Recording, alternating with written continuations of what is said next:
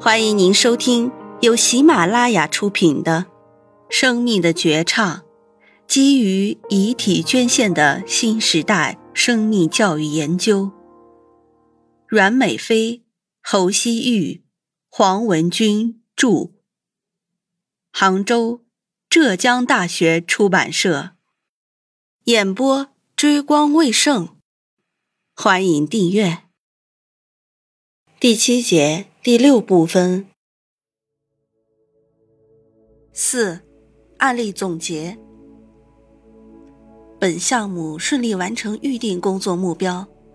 项目以国际先进救护理念为指导，根据基本生命支持所需的能力和知识要求，围绕确定性救助措施的实施标准来选择。同时，项目内容划分为三个模块。急救社团的发展与创新，急救等相关知识技能的传播与服务，课程及专业发展的改进与促进。各模块均贯穿了“时间就是生命”的理念，以急救任务为导向，围绕具体急救任务组合知识、技能和情感态度，以典型救护病案及各种志愿活动为载体。按照救护实际工作过程为逻辑顺序进行组织，达到强化理论知识、熟练操作技能、增强沟通技巧、培养应急反应能力、培养学生爱护生命、尊重生命的理念的目的。本项目先试点再推广，由点到面实施。在应用推广的过程中，提升了学生的专业实践能力、人文沟通能力及综合应用能力等。通过鼓励学生参与到红十字会青少年志愿活动中去，在服务民众过程中进一步得到锻炼和提升，并与相关部门联合，共同保障生命安全。项目先在校内试点，总结经验。然后向其他高校推广，向中小学教师团队推广，向养老护理员团队推广，再向全社会范围推广。通过社团宣教和救护员证书发放促进相结合，校内和校外相结合，实现了救护技能推广逐步多维化的格局。依托宁波市红十字会及校园青少年教育基地。鼓励教师积极参加救护培训及志愿服务工作，鼓励学生培训员对社会人群进行现场应急救护培训及参加红十字青少年志愿活动，解决救护员少与社会需求高等相关问题。此外，积极探索信息化手段，加强对数字内容和传播方式的应用。满足社会急救培训的需求，推动优质服务进机关、进学校、进企业、进农村、进社区，有效提升学生综合素养，提高全民应急救护能力。目前，应急救护已经得到全社会的广泛关注和重视。项目组成员面向公众开展了系列应急救护科普教育实践活动。在传播红十字理念、普及应急救护知识和技能、加强平安和谐校园建设中发挥了积极作用。二零二零年十月，中华人民共和国教育部对十三届全国人大三次会议第六千六百七十号建议，关于将心肺复苏术作为高中毕业生必备技能之一的建议进行答复。指出，在学校开展急救知识教育，对提高学生应对突发安全事件的急救救护能力具有重要的意义。教育部、中国红十字会高度重视此项工作，协同推进包括心肺复苏术在内的中小学急救知识教育。因此，学校社团通过精英化培养。下一步计划面向中小学进行基地共建，形成常态化培训机制，并积极开展社会救援、社会保障等，如马拉松救护保障等，并与宁波市红十字会、宁波市灾害委员会等联合共创救护新理念，开拓“人人学急救，急救为人人”的新局面，将专业知识高度应用、高效分享。九，生命教育之课程思政。没有解剖学，就没有医学。人体解剖是每一个医学相关专业学生的必修课。遗体捐献是当前解剖学遗体标本最重要的来源。遗体捐献者们为医学发展甚至人类文明的进步做出了不可磨灭的贡献。一，捐献者先进事迹对医学生的思政教育价值。除了以物的形式捐献出自己的身体用于解剖学教育研究外，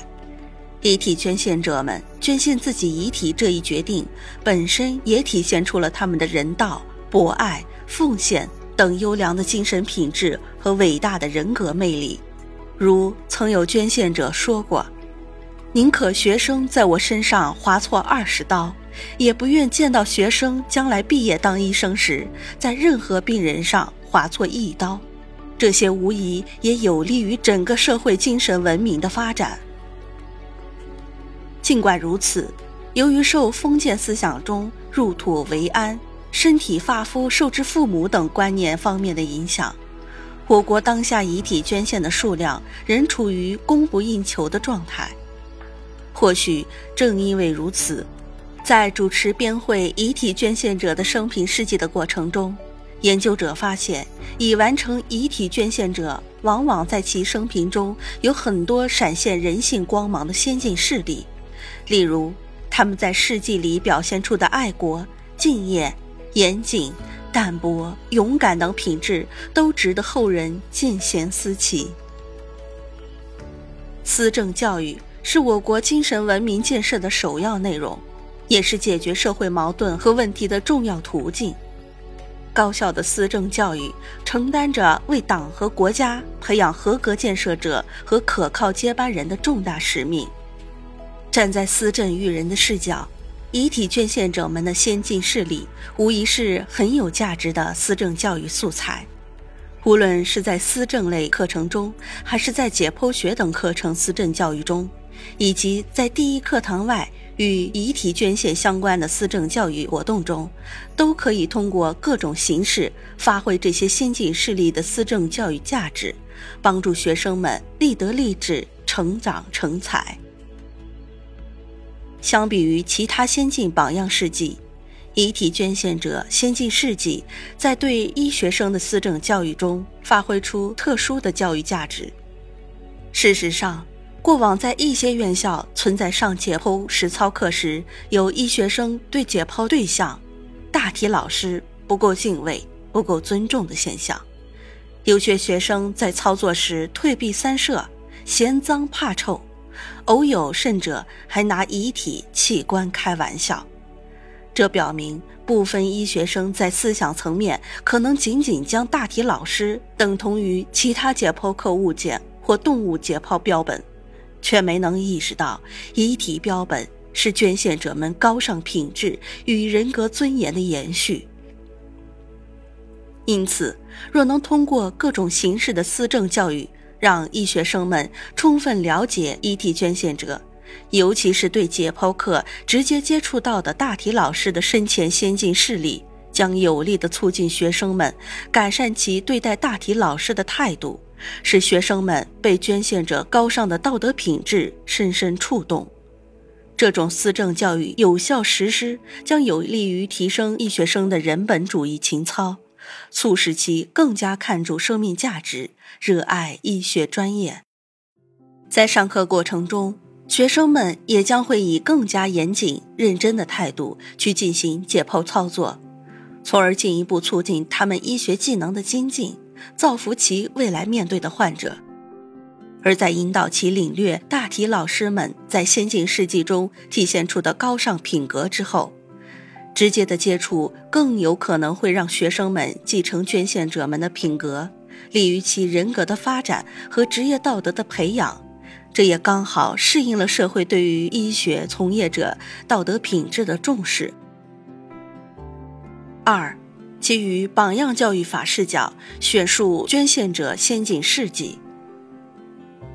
榜样教育法是思想政治教育中的一种比较普遍的、常用的教育方法，